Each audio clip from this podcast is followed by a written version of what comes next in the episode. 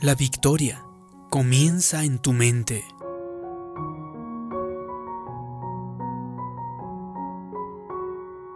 Usted tiene que prestar atención a lo que suena en su mente. De hecho, escuché una historia que una dama había comprado un árbol ficus que era de dos metros de alto para su dormitorio. Es decir, a ella le encantaba mucho las plantas. Las tenía por todas partes, por su casa y tenía mucha experiencia en el cuidado de esas plantas. Pero lo que sucedió a la mañana siguiente, despertó y pensó para sí misma, esta planta no va a vivir, no va a sobrevivir. Y entonces, ese pensamiento negativo le vino de la nada y ella había cometido el error de enfocarse en ese pensamiento. Estaba meditando en eso una y otra vez. Hasta le dijo a su esposo lo siguiente, ¿Sabes qué? Creo que he desperdiciado mi dinero en esta planta. Me temo que no va a vivir. A lo que su esposo le respondió, ¿de qué hablas? Todas tus plantas siempre han sobrevivido. ¿Por qué estás diciendo eso? Ella respondió, oh, algo me dice que no va a sobrevivir.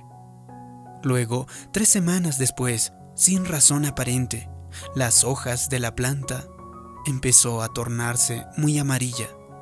Unos días más adelante las hojas se habían caído y al pasar unas semanas, esta planta ya estaba totalmente muerta. Un día, ella estaba pensando acerca de ese árbol que ya había muerto. Ella sintió que Dios le dijo algo, no de manera audible por supuesto, sino una impresión en su interior, un sentimiento, y le dijo lo siguiente, Quiero que sepas que tú mataste esa planta con tus pensamientos. Cuando ella escuchó eso, un escalofrío recorrió por todo su cuerpo. Cuando nosotros nos enfocamos en las cosas negativas, en palabras negativas, dejamos que nuestra fe vaya a la dirección errónea. De hecho, ella le dijo a su esposo, sé que vas a pensar que estoy muy loca, pero creo que maté a esa planta con mis pensamientos. Él la vio muy extrañado y le respondió lo siguiente, todo lo que puedo decir es que espero que estés teniendo buenos pensamientos acerca de mí. Preste mucha atención a lo que resuena en su mente. No digo que todo pensamiento negativo vaya a suceder así por sí. Mi punto es que nosotros podemos abrir la puerta a la dificultad cuando estamos permaneciendo en el pensamiento equivocado Así que usted tiene que llenar su mente con los pensamientos correctos. He llegado a aprender lo siguiente. Si usted llena su mente con los pensamientos correctos, no habrá lugar para los pensamientos que sean incorrectos. Cuando usted está pensando constantemente, yo soy fuerte, yo tengo el favor de Dios, yo soy bendecido, entonces, cuando los pensamientos que son negativos vengan a tocar a su puerta, encontrarán un rótulo donde dirá, ocupado. Lo siento, no hay lugar en este lugar para ustedes. Entonces ellos simplemente no podrán ingresar a su mente. Es como si usted estuviera buscando una habitación en un hospedaje donde ya no existe espacio, donde todas las habitaciones están ocupadas. De esa misma forma sucede cuando usted mantiene su mente, que está llena de palabras de Dios, y de repente un pensamiento llena de temor puede tocar la puerta. No lo lograrás. Tu problema es demasiado grande. Déjenme entrar. Denme una habitación para quedarme. Pero al igual que en el ejemplo anterior, usted declara, lo siento, no tengo vacantes. Lo siento, no hay espacio para ti. Así que tendrás que ir a buscar otro lado para quedarte.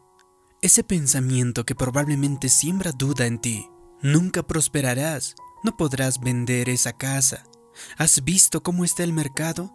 Así que cuando estés lleno de pensamientos positivos, dirás, no hay espacio, el favor de Dios me rodea como un escudo. Nunca te pondrás bien, a lo mejor te pones a pensar, ¿has visto el informe del médico? Así que di, no hay vacantes para ti, porque Dios me está devolviendo la salud. Ya alcanzaste tu límite, no podrás llegar a esa meta. No hay vacantes. esa mente está llena de pensamientos mejores, pensamientos de fe, esperanza, pensamientos de victoria, de crecimiento y de abundancia. Y entonces llegará la restauración. No hay lugar para la duda, no hay lugar para la incredulidad, para la ansiedad, ni tampoco para el temor ni la depresión. Y usted tiene que realizar un inventario de quién se está quedando en su casa, es decir, en su mente, quién está ocupando sus habitaciones. Si usted le da el espacio, por ejemplo, al temor, la fe se quedará afuera. No hay espacio para ambos. Si usted le da espacio al no puedo, entonces el sí puedo se queda afuera. Si usted le da espacio a la escasez, entonces apenas podrá salir adelante. Nunca lo voy a lograr. Entonces, el incremento, el ascenso y también la abundancia se quedarán simplemente afuera. Deshágase de esos pensamientos erróneos y entonces permita que lo que Dios dice acerca de usted tenga un hogar permanente en su mente. Piénselo de la siguiente forma. Antes de irte a dormir por la noche, usted cierra las puertas de su casa con llave, ¿no es así? No quiere que ningún extraño entre, ¿verdad? Allí es donde vive, esa es su casa. Usted debe tener la misma manera de pensar con respecto a su mente. Aquí es donde vivo.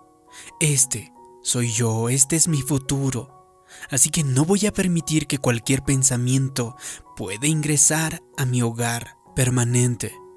Voy a vigilar la puerta de mi mente y solamente voy a dar espacio a los pensamientos que sean de esperanza, a los pensamientos que sean de fe y pensamientos de victoria. Le pongo el siguiente ejemplo.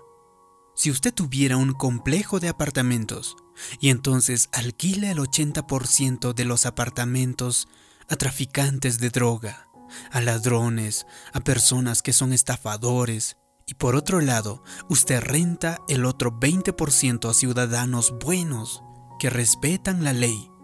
Entonces, después de unos meses, los traficantes y los tramposos y las personas que no hacen caso a la ley o los estafadores sacarán corriendo a la gente buena.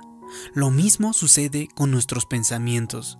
Si usted anda pensando sobre cuán malas están las cosas, si usted está enfocándose simplemente en los problemas, en todo lo que no tiene y en cuán difícil será su futuro, todos esos pensamientos que son negativos van a sacar a cualquier pensamiento positivo y entonces te va a limitar en tu vida, en la forma en que vives.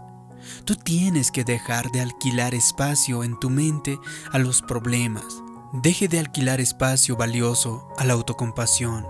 No le alquiles a los pensamientos que dicen no puedo, no va a suceder. Yo soy una persona que nació con esta suerte. No puedo cambiar, yo nací así, estoy destinado, este es mi destino. No haga eso, porque usted solamente tiene cierta cantidad de espacio en su mente, así que quizá necesite girar algunas notificaciones de desalojo Así que dígale a esos pensamientos que son negativos, han ocupado mis habitaciones por tiempo suficiente, solo hasta el día de hoy. Esto se terminó. Viene un nuevo inquilino. Mi nuevo inquilino es la fe, el gozo. Mi nuevo inquilino es la paz, la sanidad. Mi nuevo inquilino es el triunfo, la victoria. Por otro lado, no digo que usted tiene que negar los informes negativos que estén sucediendo y hacer como que no existieran. Sencillamente estoy diciendo lo siguiente. No se enfoque en ellos. No permita que esos pensamientos lo consuman a tal punto que eso es todo lo que usted medita y piensa todo el día y todo lo que habla. Aprenda a poner las cosas en perspectiva. Una vez en la escritura Jesús estaba en camino a orar por una persona que estaba muy pero muy enferma, pero entonces lo estaban retrasando. Y entonces finalmente las personas de la casa de este enfermo llegaron y le dijeron lo siguiente, díganle a Jesús que ya no tiene que venir. Es muy tarde, la persona ya ha muerto. Jesús estaba muy cerca. La escritura dice también que Jesús había escuchado, pero lo ignoró. Oyó el informe negativo, pero él no permitió que eso echara raíz en su mente. Él no meditó en ello, no se desanimó, no dio la vuelta y regresó a casa. No, él tampoco negó que el informe fuera cierto, ni tampoco fingió que la persona no había muerto. No, Jesús sabía que la gente no tiene la última palabra. El que tiene la última palabra es Dios.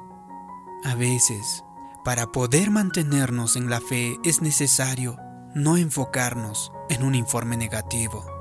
Tiene que ignorar lo que alguien dijo acerca de usted.